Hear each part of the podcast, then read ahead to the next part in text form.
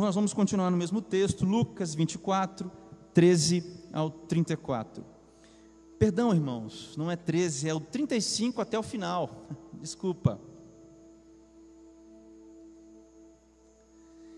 Então os dois, desculpe, então os dois é, contaram o que lhes tinha acontecido no caminho e como tinham reconhecido as mãos, os abençoou. Por fim, aconteceu que enquanto os abençoava, ia retirando-se deles, sendo elevado para os céus. Mais um. Então, eles adorando, voltaram para Jerusalém, cheios de alegria um texto um pouco grande, irmãos, mas é o final da história. Você sabe que nós estamos pensando a partir dessa, desse relato desses dois homens que estavam caminhando, indo no caminho para Emaús. Emaús, um povoado que ficava entre 10 a 11 quilômetros de Jerusalém. Esses homens estavam indo para lá entristecidos, porque eles eram discípulos de Jesus, seguiam Jesus que na sexta-feira havia morrido crucificado. No entanto, naquele domingo de manhã, as mulheres, Maria Madalena e outras, foram até o sepulcro e não estava lá mais Jesus, então um anjo aparece para elas e eles sabem dessa história, mas continuam caminhando, né, no caminho de Emaús. Daí Jesus vem para esses para esses dois discípulos, então aparece para esses dois discípulos e pergunta para eles: o que é que vocês estão conversando pelo caminho. O que é que está no coração de vocês enquanto vocês estão nesse caminho? E daí nós estamos pensando nessa conversa com Jesus enquanto nós estamos nos nossos caminhos pela vida. E nós já analisamos os versículos anteriores aos versículo 35. Na pregação de hoje, irmãos, nós vamos falar sobre outras perguntas que Jesus pode nos fazer. Talvez as últimas três perguntas que nós vamos tirar desse texto. É claro, irmãos, que esse texto aqui tem muitas outras questões, ainda mais um texto tão grande quanto esse, mas eu pretendo ficar nessas três perguntas hoje e encerrar essa, essa série. E aí, irmãos, então, para a gente entender o contexto, esses dois estão saindo lá do caminho da, de Emaús, Jesus conversa com eles e tal. Daí eles ficam né, renovados. Daí eles retornam para Jerusalém.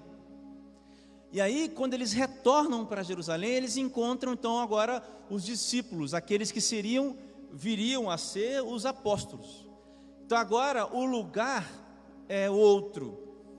Para mim ainda é a mesma cena, ou a continuação da mesma cena.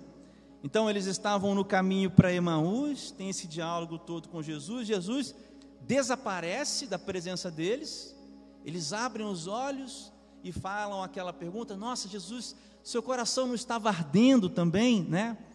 E aí eles voltam correndo os 10 quilômetros, talvez que eles já tinham percorrido, ou quase os 10, e voltam para Jerusalém para ficar junto dos discípulos. Então o texto que a gente acabou de ler começa nesse reencontro desses dois, o Cleopas e o outro que a gente não sabe o nome, e os onze apóstolos.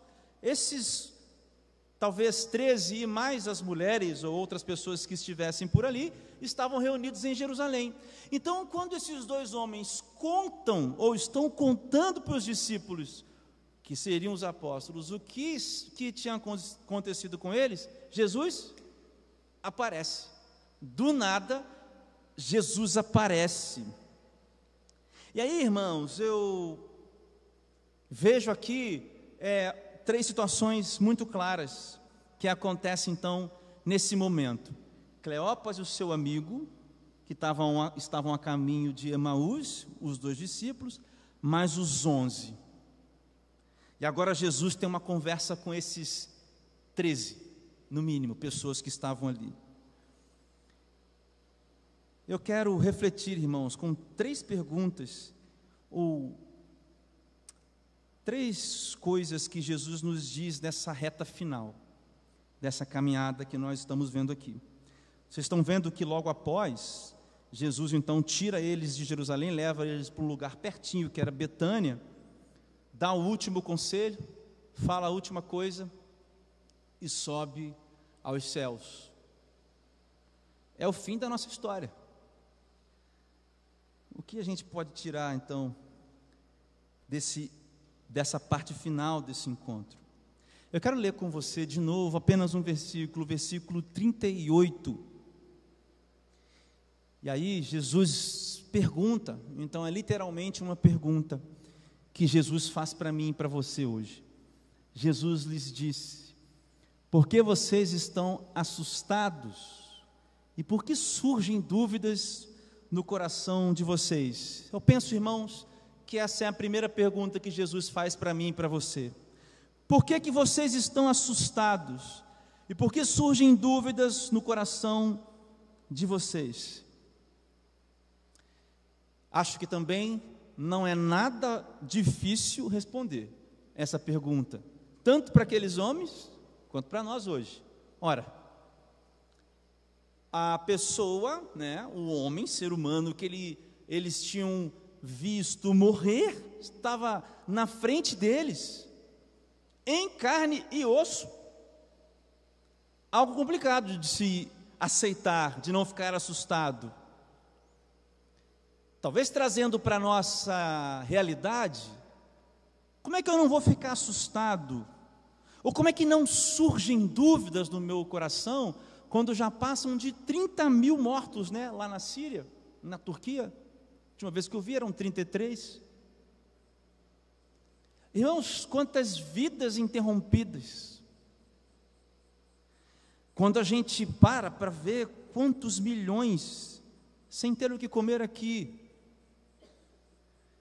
quando a gente vai ver no, no Instagram, como eu estava com a minha esposa viajando na, nas férias, primeiro dia que a gente chegou para onde a gente tinha que ir, a gente recebe uma notícia trágica de um amigo que caminhava com a gente lá no movimento Raio J, foi fazer uma manobra de carro, de moto e, e, e perde a vida num acidente. Por isso que essa pergunta não é difícil de responder. Por que, que eu estou assustado, Jesus? Porque o mundo é cruel. Por que, que surgem dúvidas no meu coração, Jesus? Porque os cenários são horríveis. Porque eu olho para fora, eu vejo é, corrupção, eu vejo um país destilado em, em corrupção de um lado, de outro, de tudo quanto é lado, coisas erradas acontecem para lá, para cá eu, eu vejo, eu fico assustado, Jesus, porque eu às vezes tenho medo que os meus filhos caminhem. Eu estou assustado, Jesus, porque tudo é muito caro. Irmãos, da mesma maneira que aqueles homens tinham dúvidas, nós também temos. Porque veja só, irmãos, tem um ponto dessa pergunta que é feita para nós e é feita para aqueles homens que converge, que converge, que é o mesmo. Porque ah, o espanto, a dúvida, o, ass, o, o assustar daqueles homens era: será esse Jesus mesmo? Eu acabei de ver uma morte horrorosa, alguém que agonizou horas numa cruz, foi, foi furado, foi, foi maltratado, massacrado, foi xingado. Eu vi ele ser humilhado. Vocês pensam, irmãos, que o cenário que aqueles homens viram está distante do nosso? Por isso que o converge essa pergunta, o ponto que converge é: será que Jesus está realmente aqui?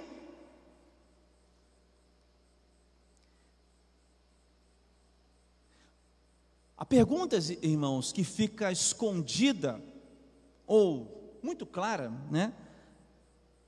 Nessa pergunta de Jesus é outra.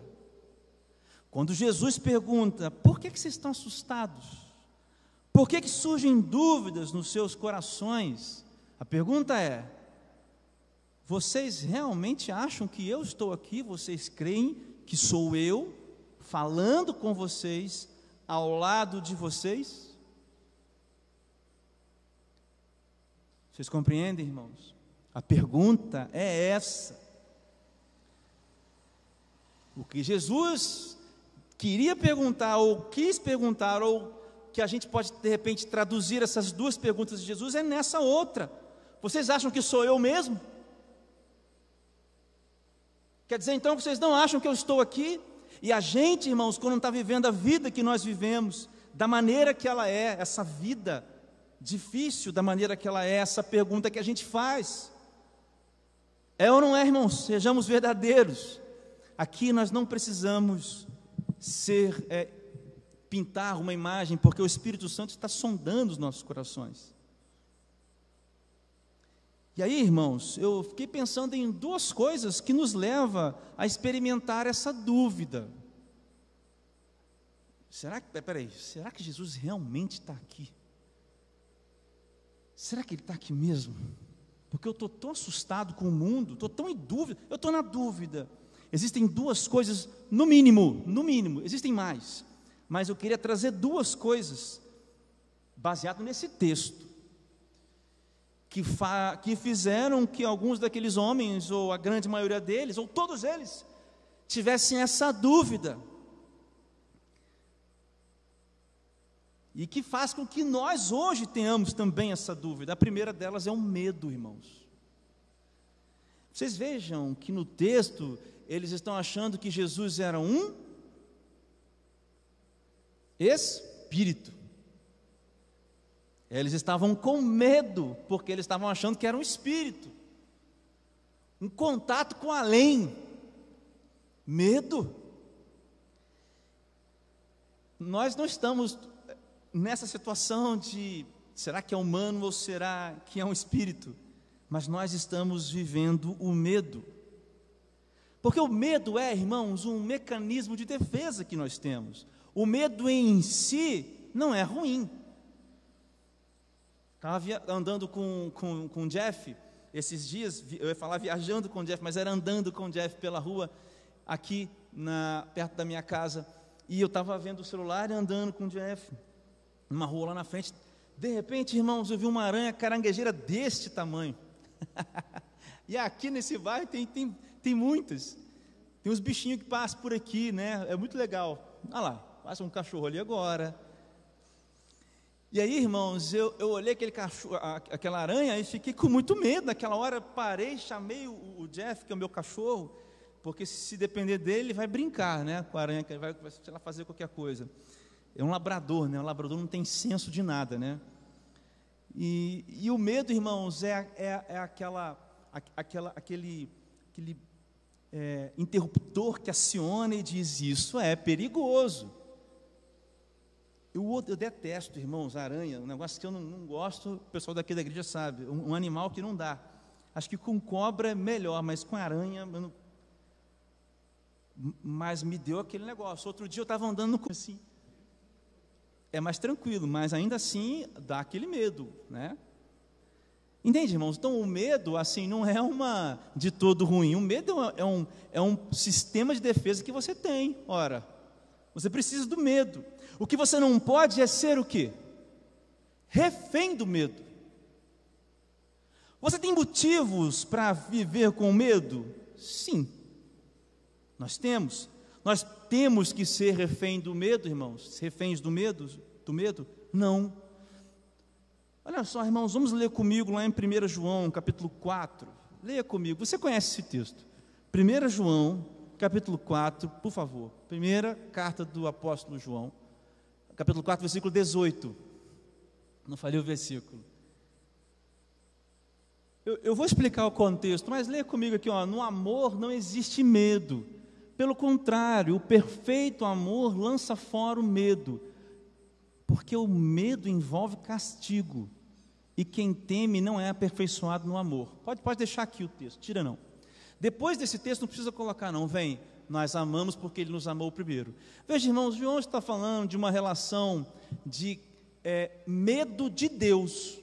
O que ele está falando aqui é, é, vocês não precisam viver com medo de Deus, como se Deus fosse castigar vocês mais uma vez, porque Deus já castigou o filho dele por causa de vocês. Então, quando nós lemos no amor, é em Deus, irmãos. Troca a palavra amor por Deus, em Deus não existe medo. Pela, por, pelo contrário, Deus lança fora o medo, porque o medo envolve castigo e quem teme não é aperfeiçoado do amor. Irmãos, o medo desses do contexto aqui de João é o medo, irmãos, de morrer e não ser alcançado pela graça de Deus. Então, irmãos, a, a, é claro que não está falando aqui do medo da gente viajar de avião, o medo de altura, o medo das aranhas no meio do caminho dos passeios com o cachorro. Mas o que pode ser maior do que o medo da morte? O que nós podemos tirar para nós como lição do texto de João é que quem está em Deus não teme, porque já está em Deus e não há nada que possa tirar você de Deus. Mesmo que o seu pior medo aconteça, talvez a morte. Mesmo que o avião caia mesmo que você não seja curado, mesmo que algo aconteça, você não está fora mais do amor de Deus, porque está aperfeiçoado, está em Deus, por isso que ele continua. Nós amamos a Deus porque ele nos amou primeiro. Porque isso, irmãos, não é um ato humano, e nem esse amor aqui é o eros ou ágape não pode ser partido de um ser humano, não nasce no meu coração, só nasce do Espírito Santo no meu coração.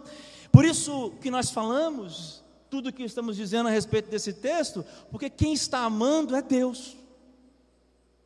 Quem está amando é Deus, irmãos. Quem está nos aperfeiçoando é Deus. Quem derrotou a morte foi Deus. Por isso que nós não podemos, irmãos, apesar de termos motivos para estarmos assustados e duvidosos, Jesus está conosco, mesmo que haja o medo. Nós não somos mais refém do medo, porque o medo tem castigo. Deus não vai te castigar, irmão. Ah, se não vier pela dor, vai ser pelo amor a gente já ouviu muito e fala sempre isso aqui na igreja, é sempre pela dor e é sempre por amor. Todo o processo, irmão, irmãos, de tirar a roupa do velho homem, Efésios capítulo 4, a partir do versículo 20, e revestir-se do novo homem, é um processo doloroso, ué. Quem é que quer falar não para os desejos naturais da carne? Mas Deus não está castigando, Deus não está punindo, Deus não está maltratando, Deus está libertando, amando as pessoas. A segunda coisa que pode levar-nos a ter esse tipo de pergunta e sucumbirmos né, a esse tipo de pergunta são as circunstâncias, que eu acho que é o que esses homens estão experimentando. Né? Eles acabaram de ver Jesus passando ali né, por aquela rua, sendo açoitado, carregando sua própria cruz, ficando horas na cruz, sofrendo, sangrando, morrendo, humilhado. É tipo, em volta deles a situação diz o contrário. Mas olha o que Jesus fala sobre isso, Mateus capítulo 6, dos versículos 30. Você conhece também esse texto, irmãos, tá? Mas olha só o que diz Mateus capítulo 6, versículo 30 a 34. Ora, então Jesus está né, no sermão do monte falando, enfim. Ora, se Deus veste assim a erva do campo, que hoje existe e amanhã é lançada no forno, não fará muito mais por vocês, homens de pequena fé. Portanto, não se preocupem dizendo o que comeremos, que beberemos, com que nos vestiremos, porque os gentios é que procuram todas estas coisas. O Pai de vocês, que está nos céus, sabe que vocês precisam de todas elas mas busquem em primeiro lugar o reino de Deus e a sua justiça, e todas essas coisas lhe serão acrescentadas. Pode parar aqui. Aqui. Irmãos, um versículo antes, Jesus disse: O Pai sabe, sabe do que vocês precisam. E depois ele diz: Mas busquem em primeiro lugar, e todas essas coisas serão acrescentadas. Parece que a gente entende esse versículo como: se eu buscar, Deus vai fazer. Eu acho esse entendimento muito perigoso. Irmãos, essas coisas serão acrescentadas. Eu quero abrir o seu entendimento para você entender que serão acrescentadas. Aqueles a quem o Pai deu, de maneira nenhuma Jesus os, lança, os lançará fora. E se o Pai sabe do que nós precisamos, o Pai dá. Essa fala, esse versículo maravilhoso de Jesus é: não gastem energia se preocupando com as, com as coisas que envolvem você, não gastem energias demais Gastem as suas energias em construir o reino, porque eu, Deus, Jesus falando, dei essa, esse trabalho a vocês. Esse é o trabalho de vocês. Por isso que a gente não pode, irmão, ser afunilado pelas circunstâncias. Porque o nosso trabalho não é se preocupar, irmãos. O nosso trabalho é buscar em primeiro lugar o reino de Deus. O Pai já sabe. E o Pai já vai acrescentar as coisas que faltam. Isso é fácil, irmãos? Não é fácil, não. Não é nem um pouco fácil. Mas eu convido você nessa noite a viver essa, essa, essa, esse desafio. Quer dizer então que eu vou viver uma vida, vamos embora? Não. Nós vamos trabalhar, nós vamos pagar nossas contas, nós vamos estudar, nós vamos buscar construir as coisas, mas nós buscamos em primeiro lugar ser com a nossa vida a mensagem do Evangelho. Isso é o nosso, não é vir na igreja, não é trabalhar na igreja, não é passar tantas horas na igreja, não tem nada a ver com, esses, com esse lugar aqui, tem a ver com você, com o relacionamento que você tem com Deus e como o reino se manifesta na sua vida, sobretudo quando você é corpo de Cristo, óbvio. Então, irmãos, daqui para frente, quando a gente ler esse texto, vamos entender isso. O Pai sabe e o Pai vai dar. Então, não se preocupe. Busque, gasta energia, gasta a bateria da vida, gasta os passos da caminhada, gasta esses passos, irmãos. Gasta isso buscando o reino de Deus e a sua justiça, para que no final a gente fale como Paulo: combati o bom combate então, irmãos, nem o medo e nem as circunstâncias podem nos fazer responder essa pergunta aqui erradas, de maneira errada. Por que a gente está assustado? Por que tem dúvidas nos nossos corações? Será que Jesus está andando mesmo com, com a gente? Por mais que o medo nos leve a dizer, Jesus talvez não esteja aqui, por mais que as circunstâncias nos digam ou nos levem a dizer, Jesus não está aqui, irmãos, não se esqueça, Jesus está com você no caminho. Amém? Amém, irmãos? Nós não somos mais reféns do medo e nem das circunstâncias. Deus sabe e está nos dando tudo o que nós precisamos. E nós não estamos sendo, sendo castigados por Deus. Nós estamos sendo libertos, sentindo e gozando desse amor de Deus, ágape, que só vem de Deus. Mas aí, irmãos, o texto continua. Jesus faz uma pergunta para esses homens muito legal, muito legal, e que a gente já falou sobre isso aqui. Eu vou voltar nesse texto, nesse ponto. O versículo 41, por favor, Rive.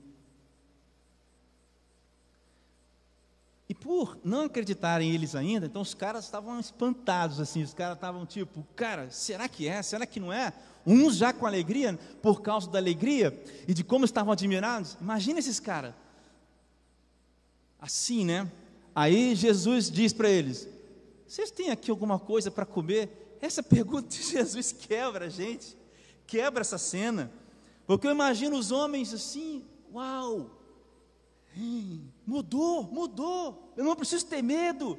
Olha, essas circunstâncias não foram elas, não são elas que dizem, não, é, não são elas que determinam quem Jesus é, é o que Jesus disse que Ele é, é verdade, é verdade, Ele está aqui. Aí Jesus pergunta assim: Olha, tem alguma coisa aí para comer? Essa pergunta é muito boa, porque irmãos, é a ideia da ceia, vamos, vamos comer junto, vamos partilhar, vamos, vamos, vamos sentar junto. Aqui, irmãos, é a ideia da intimidade, a ideia da, da companhia. E você lembra que eu falei isso domingo passado ou no outro domingo, que Jesus está convidando a gente para uma ceia, não é isso? E porque ele também ceia com os dois homens lá no caminho de Emaús, ele também está conversando com aqueles homens lá.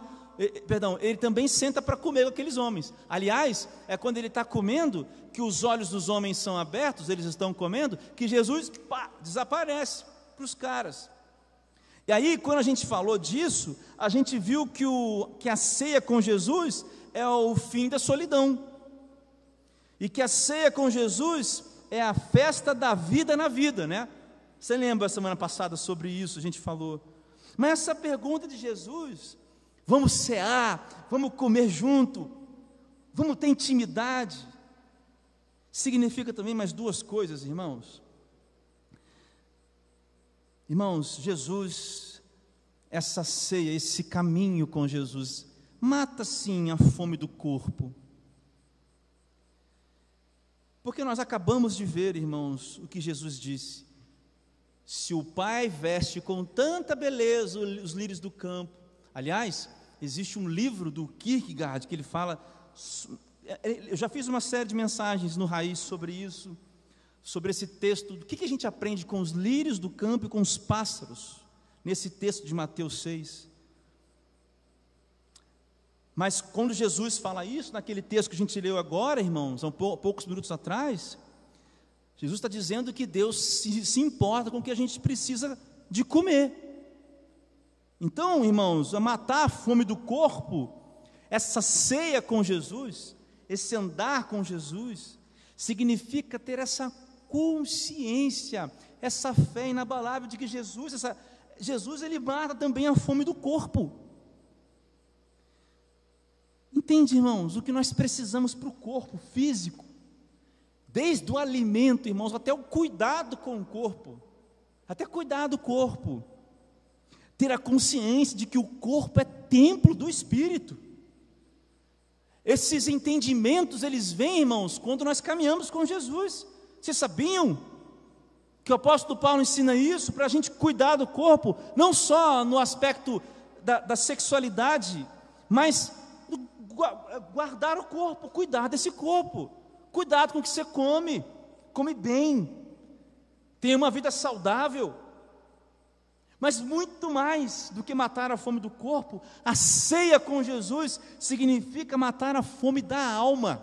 Essa é a fome, irmãos, que nenhum pão mata, só o pão que Jesus dá. Leia comigo o versículo 45, por favor. E ele então lhes abriu o entendimento para compreenderem as Escrituras. É nesse momento, irmãos, que Jesus abre o entendimento.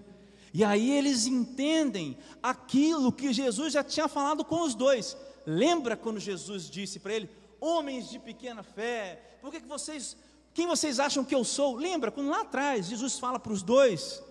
E aí, o texto lá no capítulo 24 mesmo de Lucas, versículo 17, 18, 19, diz que Jesus vai andando e falando sobre as profecias, vai conversando com os caras e falando, né? Então Jesus aqui está fazendo a mesma coisa, agora lá em Jerusalém, com todo mundo junto. Ele está abrindo o entendimento, dizendo: Olha, vocês lembram que foi profetizado sobre mim lá nos Salmos, lá nos, nos profetas? Eu sou esse. Irmãos, para aqueles homens é a fome da alma que é saciada, e é para cada um de nós, irmãos. O grande problema da fome da alma é que a gente não sabe o alimento que a gente dá para a alma. Esse é um problema. A gente ouve muito uma expressão chamada doenças da alma. Síndrome do pânico, depressão, ansiedades. Como alguém que tem uma, uma experiência considerável nessa área, eu posso dizer a você: toda alma tem fome todo mundo está alimentando essa fome de alguma maneira.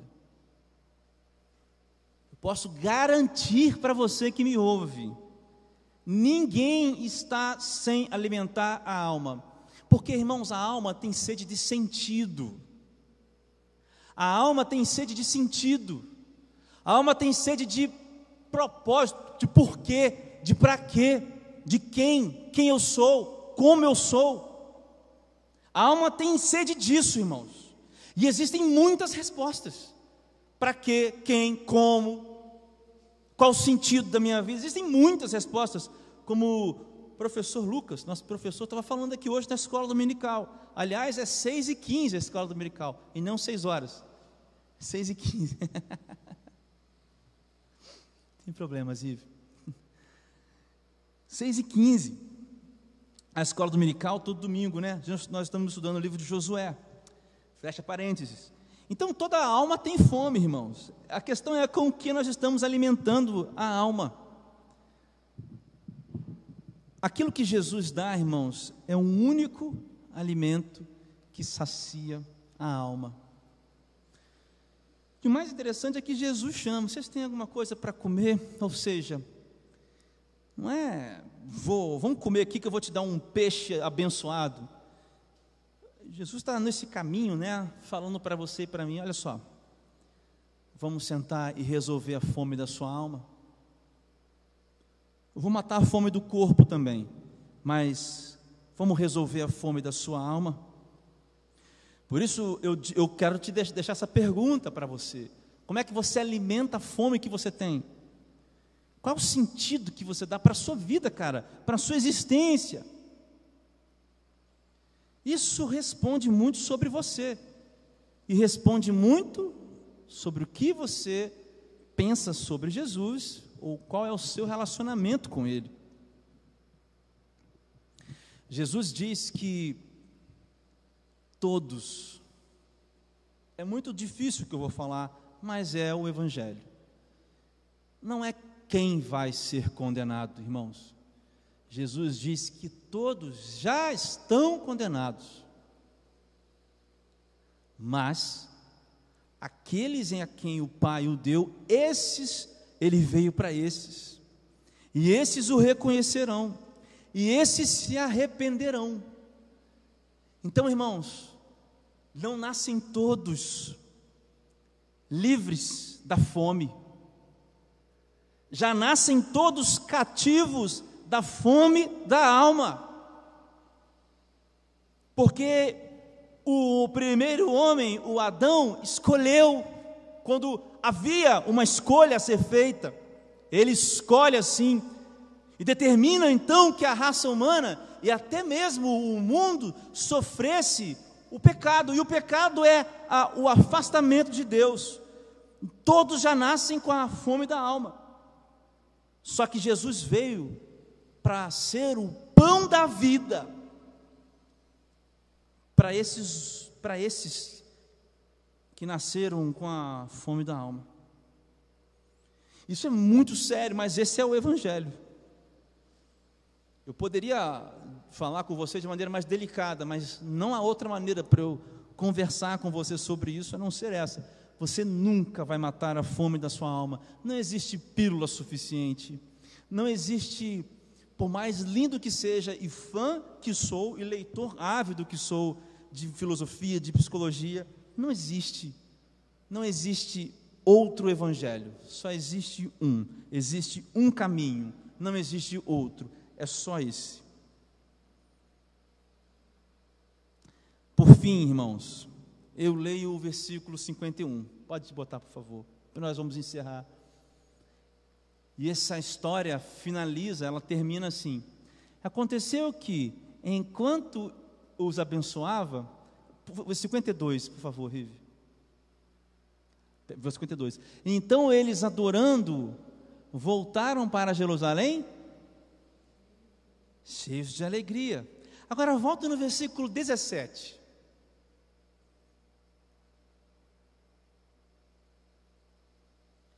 Então ele lhes perguntou: Isso aqui são os dois homens lá do Emaús, indo, indo para o Emaús lá, o Cleopas e o, e o amigo dele. O que é que vocês estão discutindo pelo caminho? E eles pararam entristecidos. Tristes. Quem estava lá com eles? Jesus. Passa para o 52. Eles, adorando, voltaram para o Jerusalém, Jerusalém cheios de alegria. Irmãos, eu, eu, eu fiquei atravessado de, de verdade com esse finalzinho. Porque esses homens experimentaram a tristeza, experimentaram a alegria. E talvez a gente seja um pouco inclinado a compreender esse texto, dizendo que estar com Jesus é sempre é, uma, é, uma garantia de momento alegre. Eu acho que isso é reduzir demais a companhia de Jesus e o que simboliza Jesus Cristo, ou a companhia de Jesus Cristo. Eu acho que Jesus está dizendo para mim e para você o seguinte: quando vocês estiverem alegres, eu estarei em vocês e entre vocês. Quando vocês estiverem tristes, eu estarei em vocês e entre vocês. Porque Jesus sobe aos céus e logo ele, ele manda os homens esperarem que o poder ia descer sobre eles. E aí vem Atos.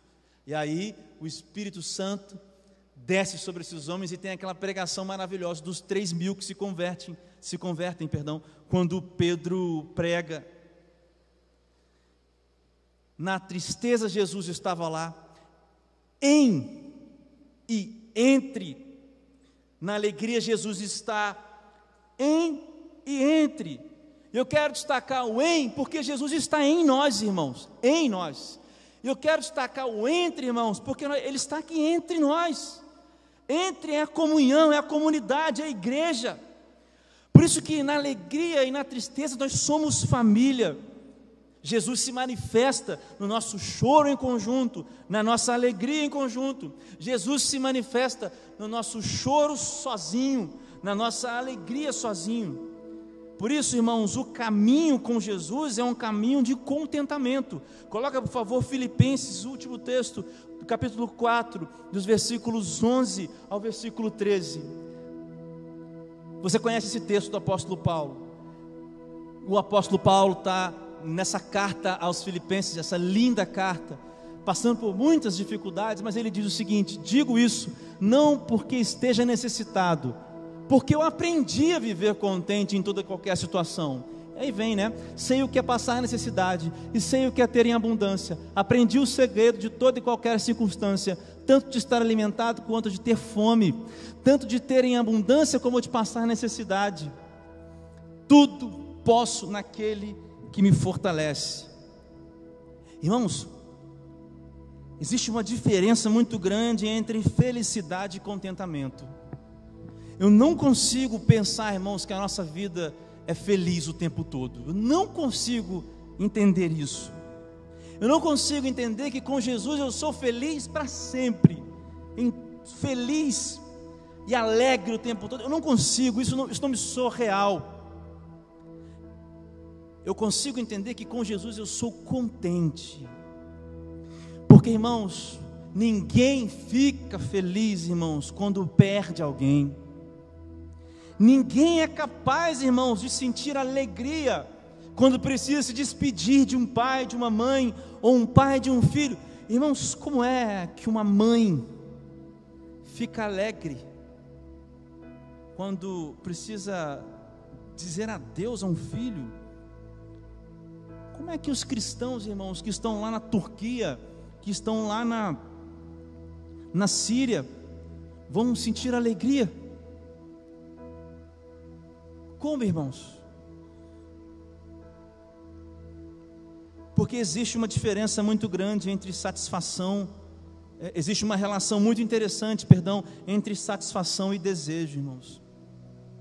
A felicidade, irmãos, é quando a gente satisfaz um desejo que nós temos.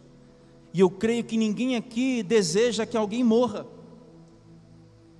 Eu creio que esses que estão me ouvindo, seja onde, quando, como for, desejam coisas boas. E quando nós vemos as coisas boas acontecendo, nós ficamos alegres e felizes, mas as coisas ruins acontecem. E aí que entra o contentamento, significa, irmãos, que já estamos satisfeitos.